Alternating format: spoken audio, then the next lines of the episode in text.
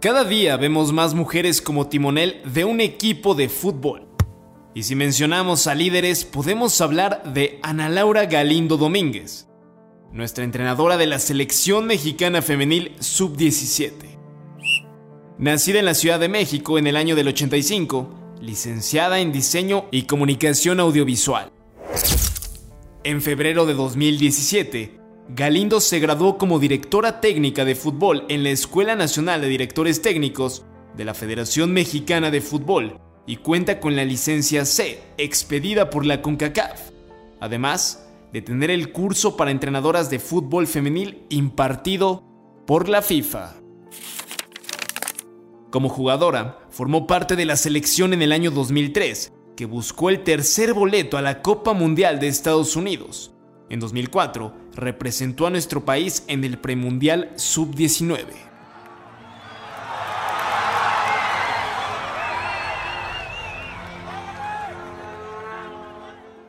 Cuenta con dos títulos con el equipo representativo de la Universidad Nacional en el año 2005 y 2009. De 2018 a 2019 fue parte de la Selección Nacional de Fútbol de Playa y en febrero del año 2019 Ana se integró a la dirección técnica de la Selección Nacional de México Femenil Sub-15.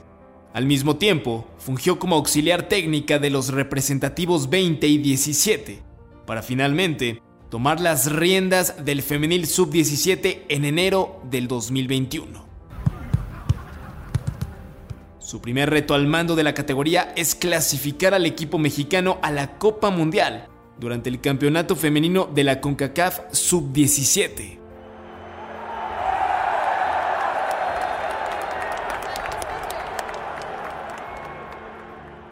Que se llevará a cabo del 23 de abril al 8 de mayo de este año en la República Dominicana. Hoy, Ana Galindo es un símbolo para las mujeres que quieren ser directoras técnicas en nuestro país. Hoy es una capitana. Esto es Las Capitanas con Marion Reimers, un podcast de Footbox. ¿Cómo están? Qué placer darles la bienvenida, donde sea que nos escuchen, donde sea que se encuentren, sin importar la hora ni el rincón del mundo en el que estén. Desde acá, un muy fuerte abrazo y gracias por acompañarnos en Las Capitanas. Si usted recién llega, recién se entera, bueno, acá le voy a decir, tenemos en exclusiva a las personajes y a los personajes más importantes del fútbol femenil a nivel internacional y obviamente también a nivel nacional. Así que es un gusto una vez más tener eh, conmigo en este espacio a una mujer eh, que sigue rompiendo paradigmas, que trabaja incansablemente para que las mujeres y las niñas y las jóvenes de nuestro país tengan otro horizonte profesional dentro del fútbol. Eh, es una fuera de serie, en todos los sentidos, ¿eh? preparada, empática, entendedora y sobre todo, repito, con una vocación para formar a futuras generaciones, que es algo que me parece escasea de manera sustancial en nuestro país. Así que qué gusto, qué gusto verdaderamente tener conmigo a la entrenadora de la Selección Nacional Femenil Sub-17, Ana Galindo. Ana, te mando un muy fuerte abrazo, ¿cómo estás? Muy bien, qué honor estar en tu programa, porque, bueno, todas las flores que me acabas de echar, bueno, pues aquí, aquí se comparten, ¿eh? Porque aprendo de ti todos los días.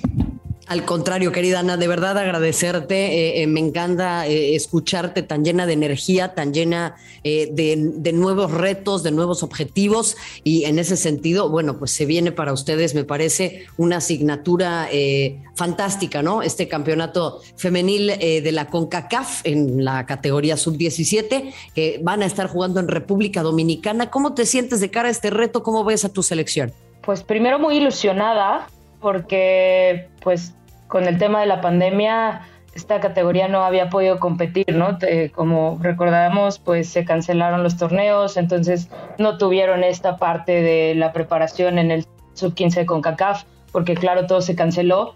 Entonces eh, hemos estado eh, trabajando con, la ilusión, las emociones, como todo eso que, que tuvimos que guardar para plasmarlo ahora, ¿no? Creo que ha sido un reto eh, conformar a esta selección, un reto personal y bueno, para toda la institución, porque también tenemos, tuvimos el apoyo de, FIFA para hacer el reclutamiento, entonces tenemos mucha, mucha expectativa, muchas buenas expectativas de esta generación. Creo que eh, voy a, tratar de ser lo más profesional posible porque en este caso pues sí me gana la emoción, ¿no? Porque al final vi crecer a estas jugadoras, entonces, pero sí, mi trabajo es, es ese, ¿no? Ser muy objetiva eh, con lo que tenemos enfrente y hacer llamar y tener a las que estén en mejor momento eh, para abril, que es nuestra competencia, ¿no? Entonces, estamos muy, muy emocionadas, trabajando muy fuerte. Las jugadoras cada día me sorprenden. Hacer la lista me mantiene despierta en las noches porque no sé a quién dejar afuera. Y eso es un problema padrísimo, ¿no? Porque, porque tenemos calidad, tenemos, tenemos una base muy fuerte, muy sólida. Todas las jugadoras, si tú les preguntas, eh, tienen hambre de trascender y esto me encanta, me, llena de energía a mí también. No, bueno, sin, sin ninguna duda, Ana, y, creo que eh, hay que recordarlo una y otra vez, con CACAF es una zona complicadísima para clasificarse en el fútbol de las mujeres, es un tanto distinto a lo que sucede en el fútbol de los hombres, que es una comparación en la que ni siquiera quiero eh, eh, entrar demasiado en materia, pero ahí yo te preguntaría, me queda claro que la respuesta vendrá que su ilusión es ganar este campeonato, ser siempre las que estén en lo más alto, pero la gente también se lo pregunta y yo tengo que caer en ese papel que de repente no me gusta, Ana, pero ¿cuál es el mínimo? ¿Qué es lo mínimo que podemos esperar de, esta selección con límite de edad en esta, en esta próxima competencia? Lo mínimo que se espera es el boleto al Mundial. Muy bien. Esto es lo mínimo. Entonces, eh, hay tres boletos, así que eh, pensando en que, que, nos vaya mal por alguna cuestión fuera de nuestro control, el tercer lugar de la competencia. Es que hacia allá es en donde me, encanta, ¿no? El, trazar esta clase de objetivos, ¿no? Eh, recordando que habrá una Copa del Mundo de la FIFA en India 2022. Se habla mucho, Ana, de eh, esta categoría, sobre todo en el fútbol de los hombres, en donde México ha sido ya en dos ocasiones eh, campeón del mundo. Pero yo te preguntaría, porque mucho se ha hablado de cuáles son los desafíos de esta categoría en el fútbol varonil, que de repente hay generaciones que no cuajan, que, que hay muchos que después se terminan por alejar del fútbol. En el caso del fútbol femenil, porque a mí me gusta que tú eres especialista en este tema y me gusta hablar con especialistas, eh, ¿cuál es el mayor desafío de entrenar a jóvenes eh, menores de 17 años? Eh, uno de los principales desafíos de esta categoría es el lugar en el que compiten, ¿no? Tengo jugadoras que ya están en primer equipo, que tienen, ya empiezan a tener minutos, pero no juegan partidos completos. Y, tampoco juegan con la sub-17 porque, claro, están en, este, eh, en esta posibilidad de tener minutos con, con el primer equipo. Entonces, ahí se vuelve un poco complicado el tema del desarrollo porque al final tú quieres a jugadoras que estén en el mejor ritmo posible, ¿no? Entonces, ese es un detalle. El otro es, afortunadamente, al día de hoy ya existe una liga sub-17 en el que las jugadoras que no tenían club hace seis meses hoy ya entrenan y juegan cada fin de semana. Entonces eso eh, nos está ayudando mucho a tener un equipo mucho más homogéneo. Pero yo creo que el reto principal es, es eh, cumplir los objetivos que tenemos, porque no te puedo decir que son difíciles, al contrario, son jugadoras que todo el tiempo están pidiendo más trabajo, cómo mejorar, qué tienen que hacer, eh, cómo llegar a estar en su mejor versión para la competencia. Entonces, creo que el reto para mí es estar a la altura de ellas prácticamente. Claro, claro, qué bonito lo que nos dices, Ana, porque yo voy a cometer aquí una infidencia. Eh, la vez pasada que hablamos, tenías una petición muy específica en, tu mente, porque no me la compartiste, pues si no, los deseos no se cumplen. era justamente eh, pues que se, que se gestara esta liga sub-17, ¿no? Eh, me parece muy importante lo que mencionas, porque obviamente el que las futbolistas se incorporen a equipos y tengan ritmo de juego y tengan ese roce es bien importante. Pero yo también me pregunto eh, en la gestión de la presión en la gestión de estar en una liga profesional, en la gestión de eh, la vida privada, de las emociones, de las expectativas. ¿Cuál es otro desafío que atraviesan estas, estas jóvenes mujeres? bueno, también están llegando a clubes en los que hasta hace seis meses o más, pues no había esta categoría, ¿no? Entonces es encontrar estos espacios, también que ellas entiendan que, que si antes eran la mejor de su equipo y jugaban sí o sí, no importara lo que pasara, ahora pues hay mucha más disciplina, hay más jugadoras que quieren ese lugar también y la competencia se va haciendo cada vez más difícil, o sea, más, más exigente, más... Eh, se acortan las distancias, digamos.